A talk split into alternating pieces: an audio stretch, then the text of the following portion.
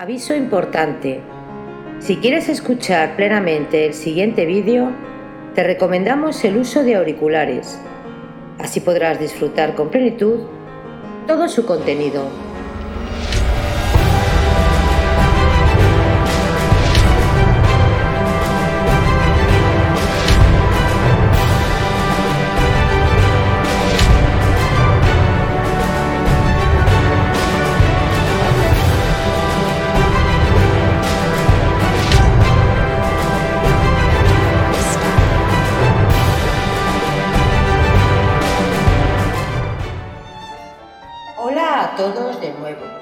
Bienvenidos a Biografías Épicas.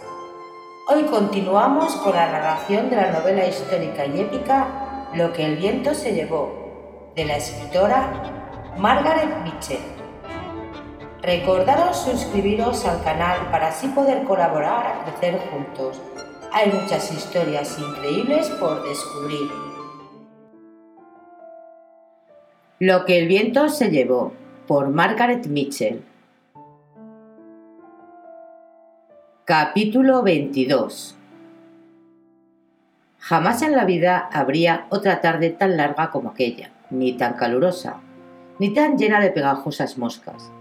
Las moscas no cesaban de concentrarse sobre Melanie, a pesar del empeño de Scarlett en espantarlas.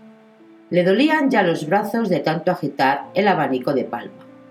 Todos sus esfuerzos resultaban vanos, porque apenas expulsaba los insectos del húmedo rostro de Melanie, se trasladaban a sus sudorosos pies y piernas y le arrancaban este débil quejido.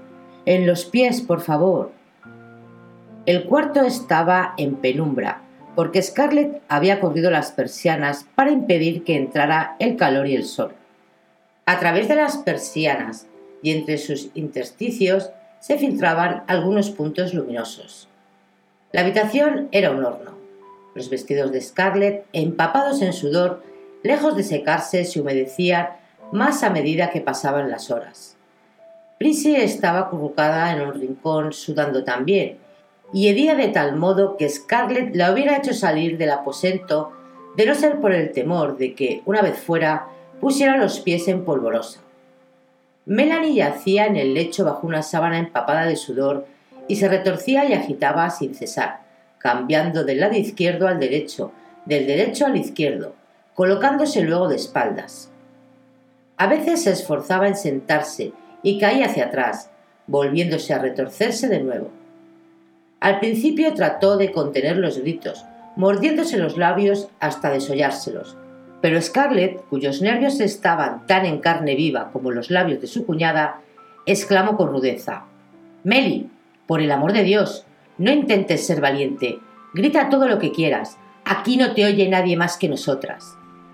A medida que avanzaba la tarde, Melanie se lamentaba sin preocuparse de padecer valiente o no, e incluso gritaba a veces. Cuando lo hacía, Scarlett hundía la cabeza entre las manos y se tapaba los oídos. Su cuerpo se estremecía. Hubiera preferido morir. Cualquier cosa era preferible a ser testigo pasivo de aquella tortura. Cualquier cosa era mejor que permanecer allí, esperando la llegada de un niño que no acababa de presentarse nunca. Esperando cuándo, por lo que podía suponer, los yankees debían de estar en Five Point. Ahora se lamentaba amargamente de no haber prestado más atención a las conversaciones de las casadas sobre los partos si lo hubiera hecho. De haberse interesado en tales asuntos, podría saber ahora si a Melanie le faltaba mucho tiempo o no. Tenía el vago recuerdo de una historia de la tía Pitty, según la cual una amiga suya pasó dos días luchando para dar a luz a un niño y al fin murió sin haber llegado a parir. Si Melanie tuviese que soportar dos días así, pero Melanie era tan endeble que no soportaría dos días de semejante dolor. Si el niño no llegaba pronto, moriría.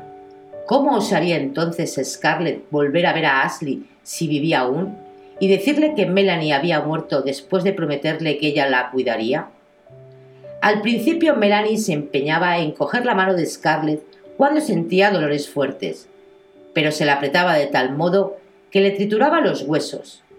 Al cabo de una hora las manos de Scarlett estaban hinchadas y magulladas al extremo de no poder doblarlas siquiera. Entonces anudó dos grandes toallas, las sujetó a la cabecera del lecho y puso el extremo anudado en las manos de Melanie, quien se asió a ellas como una áncora de salvación, retorciéndolas, estirándolas, desgarrándolas. Durante toda la tarde, su voz sonó como la de un animal moribundo preso en una trampa. A veces soltaba las toallas, se frotaba las manos débilmente y miraba a Scarlett con los ojos agrandados por el dolor. Háblame, dime algo, cuchicheaba. Y Scarlett debía hablar sobre cualquier cosa hasta que Melanie hacía de nuevo el nudo y comenzaba a retorcerlo. En el oscuro cuarto lleno de angustia, calor y moscas insistentes, el tiempo transcurría con tal lentitud que Scarlett apenas podía recordar la mañana. Le parecía que llevaba en aquel sitio oscuro, sudoroso, húmedo, toda su vida. Cada vez que Melanie gritaba, sentía deseos de imitarla, y solo mordiéndose los labios podía evitar sufrir verdaderos accesos de histeria. Una vez Wade subió la escalera de puntillas y se detuvo en el umbral sollozando. Wade tiene hambre. Scarlett se dirigía hacia él, pero Melanie murmuró: No te vayas, te lo ruego, Mientras estás aquí puedo soportarlo, de modo que Scarlett encargó a Prissy que recalentase la papilla del desayuno y se la diese al niño. En cuanto a sí misma, le parecía imposible volver nunca a comer después de aquella tarde.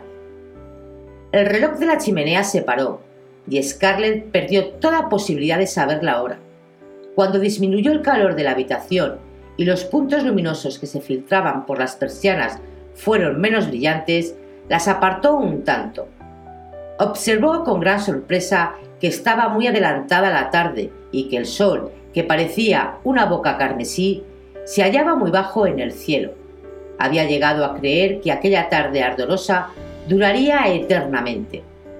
Se preguntaba con ansiedad qué habría sucedido en el centro de Atlanta.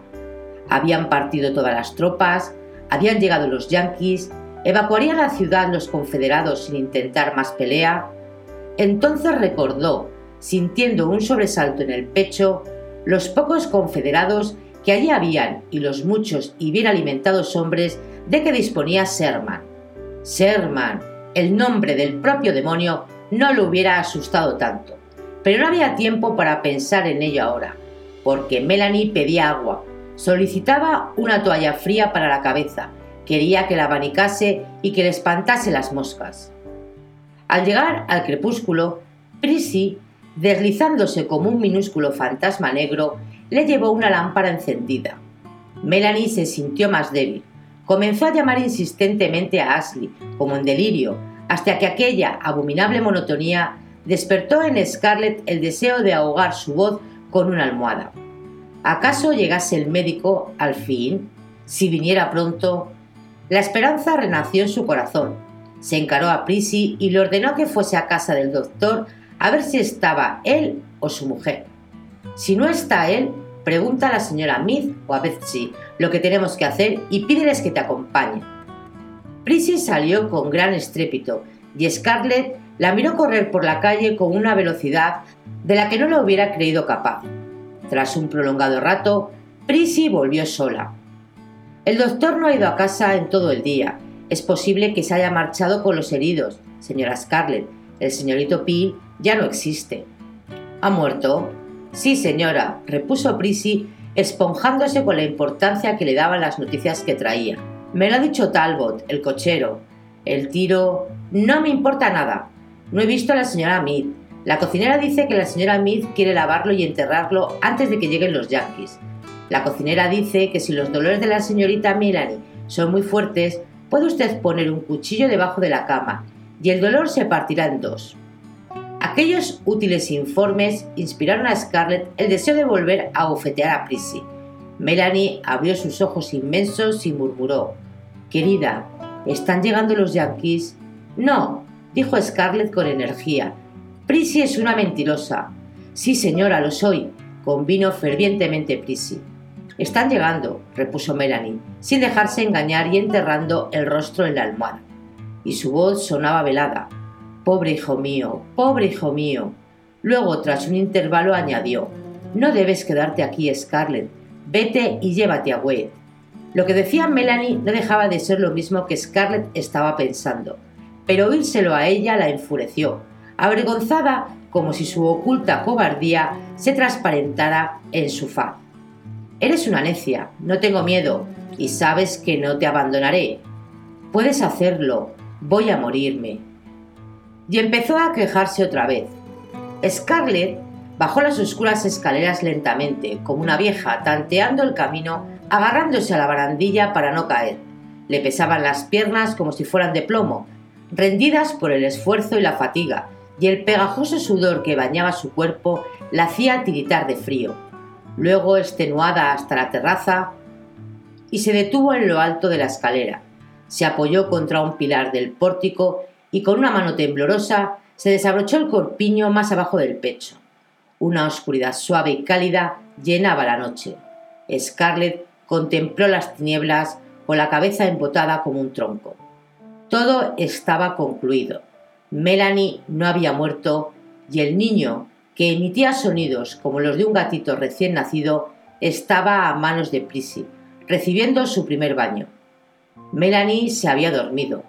¿Cómo podía dormir después de aquella pesadilla de agudos dolores y de una asistencia ignorante, que debía haberle producido más daño que provecho? ¿Cómo no había muerto? Scarlett pensaba que ella misma hubiera muerto en el curso de tales manipulaciones. En cambio, Melanie, una vez concluido todo, había murmurado débilmente cuando su cuñada se inclinaba sobre ella. Gracias, para luego quedarse dormida. ¿Cómo podía haberse dormido? Scarlett olvidaba que también ella se durmió después de nacer Wade. Lo había olvidado todo. Su mente era un vacío. El mundo, un vacío, no había existido la vida antes de aquel interminable día, ni existiría después. Solo una noche calurosa y pesada. Solo el ruido de su fatigosa y ronca respiración. El frío y el viscoso sudor que corría de las axilas a la cintura y de las caderas a las rodillas. Un sudor espeso, congelado, pegajoso. Notó que el pesado ritmo de su respiración se convertía en una serie de sollozos espasmódicos. Sus ojos estaban secos y ardorosos, como si nunca hubieran podido brotar lágrimas de ellos. Se incorporó fatigosamente y se levantó las amplias faldas hasta los muslos. Sentía frío, calor y humedad a la vez, y el efecto del aire de la noche en las pantorrillas la refrescaba.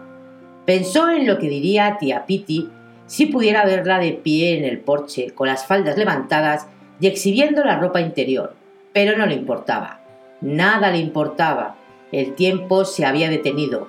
Lo mismo podía acabar de anochecer que ser ya medianoche. No lo sabía y la tenía sin cuidado. Oyó rumor de pisadas en el piso superior y pensó, Dios maldiga a Prissy, antes de que sus ojos se cerrasen. Tras un intervalo de inconsciencia, encontró a Prissy a su lado, charlando complacida. Lo hemos hecho muy bien, señora Scarlett. No creo que mi madre lo hubiera hecho mejor. En la sombra Scarlett la miró, demasiado fatigada para insultarla, demasiado fatigada para reprenderla, o para enumerar las ofensas que Prissy le hiciera, sus temores, su insoportable torpeza, su inutilidad en el momento crítico, el no encontrar las tijeras, el verter en el lecho la vasija con agua, el haber dejado caer al niño un momento después de nacer, y ahora se jactaba de lo bien que se había comportado. Pensar que los yanquis querían liberar a los negros, la que se iba a armar. Volvió a recostarse en el pilar, en silencio, y Prissy, consciente del mal humor de su ama, se apartó de puntillas y se esfumó en la oscuridad del porche. Tras un largo rato, durante el cual su respiración se tranquilizó al fin y su mente se sosegó, Scarlett oyó un débil rubor de voces en el camino y el pisar de muchos pies viniendo del norte. Soldados. Se levantó despacio y se bajó las faldas, aunque sabía que nadie podía verla en la oscuridad. Cuando un número imprecisable de ellos pasó como sombras ante la casa, los llamó. ¡Eh! Por favor.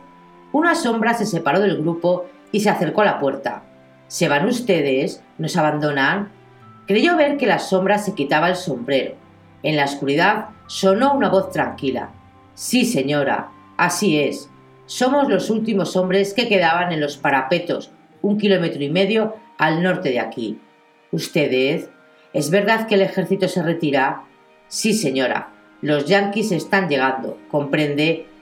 Eso es lo que ocurre. Los yanquis llegan. Lo había olvidado. Se le obstruyó súbitamente la garganta y no pudo pronunciar otra palabra más. La sombra se alejó mezclándose con las demás, y de nuevo los pies sonaron en la oscuridad. Los yanquis llegan, los yanquis llegan. Tal era el ritmo que parecía marcar las pisadas, el mismo que el súbitamente inquieto corazón de Scarlett parecía rimar a cada latido. Los yanquis llegan. Están llegando los yanquis, gritó Prissy, encogiéndose al lado de Scarlett. Nos van a matar a todos, señorita. Nos van a clavar las bayonetas en el vientre. Nos. ¡Oh! ¡Cállate! Ya era bastante tremendo pensar aquellas cosas para oírlas, además proferidas por labios temblorosos. Un renovado temor la invadió. ¿Qué le cabía hacer? ¿Cómo podía escapar? ¿Dónde podía encontrar ayuda? Todos los amigos le habían fallado. Pensó de pronto en Red Barley, y una repentina calma ahuyentó sus temores. ¿Cómo no había pensado en él aquella mañana mientras andaba de un lado a otro en tal gran desconsuelo? Cierto que lo detestaba, pero Red era fuerte y resuelto y no temía a los yanquis, y aún estaba en la ciudad. Cierto que ella se había indignado con él y que él le había dicho cosas imperdonables la última vez que se vieron. Pero bien podían olvidarse semejantes cosas en un momento así. Además, él tenía coche y caballo. ¿Por qué no había pensado antes en él? Podía llevarlos a todos ellos lejos de aquel lugar maldito, lejos de los yanquis, a otra parte, a cualquier parte. Se volvió hacia Prissy y le habló con febril premura. ¿Sabes dónde vive el capitán Butler? En el Hotel Atlanta. Sí, señora, pero... Vete allí tan prisa como puedas y dile que lo necesito. Deseo que venga enseguida, trayendo su coche y su caballo o una ambulancia, si le encuentra. Dile lo del niño y dile que quiero que nos saque de aquí. Vamos, deprisa. Se incorporó y dio un empujón a Prissy para estimularla. Dios mío, señora Scarlett, me asusta salir sola con la oscuridad. ¿Y si me cogen los yankees? Si te das prisa alcanzarás a esos soldados y ellos no dejarán que los yankees te cojan. ¡Rápido! Tengo miedo. ¿Y si el capitán Butler no está en el hotel? Preguntas dónde está. ¿Es que no tiene sentido común? Si no lo encuentras en el hotel, vete al bar de la calle de Cow y pregunta por él. Y si no, a casa de Bella Waiting. Búscalo. ¿No ves que si no te das prisa llegarán los yankees y nos cogerán a todos? ¡Imbécil! ¡Date prisa! Mamá me pegará con un buen tronco de algodonero si sabe que he ido a un bar o a una casa mala. Scarlett se levantó con brusquedad. Y yo te desollaré si no vas. Te puedes quedar en la calle y llamarlo a gritos, ¿no? O preguntar a alguien si está dentro. ¡Largo! Y viendo que Prissy agitaba los pies y gruñía, Scarlett le dio de nuevo un empujón que casi la derribó de cabeza por las escaleras. Vete o te vendo y no vuelves a ver a tu madre ni a ninguno de los que conoces. Y te venderé para trabajar en el campo además. ¡Deprisa! Dios mío, señora. Pero bajó la enérgica presión de la mano de su dueña. Acabó descendiendo los escalones. Crujió la cancela. Scarlett gritó. ¡Corre, estúpida! Oyó que iniciaba un trote cuyo ruido se amortiguó luego en el suelo blando. Fin del capítulo 22 de Lo que el viento se llevó. Si queréis el próximo capítulo en breve, deja tu comentario y tu like. Y tan pronto me sea posible, tus deseos se harán realidad. Y recuerda, si no quieres perderte ningún capítulo, suscríbete. Gracias y hasta el próximo vídeo.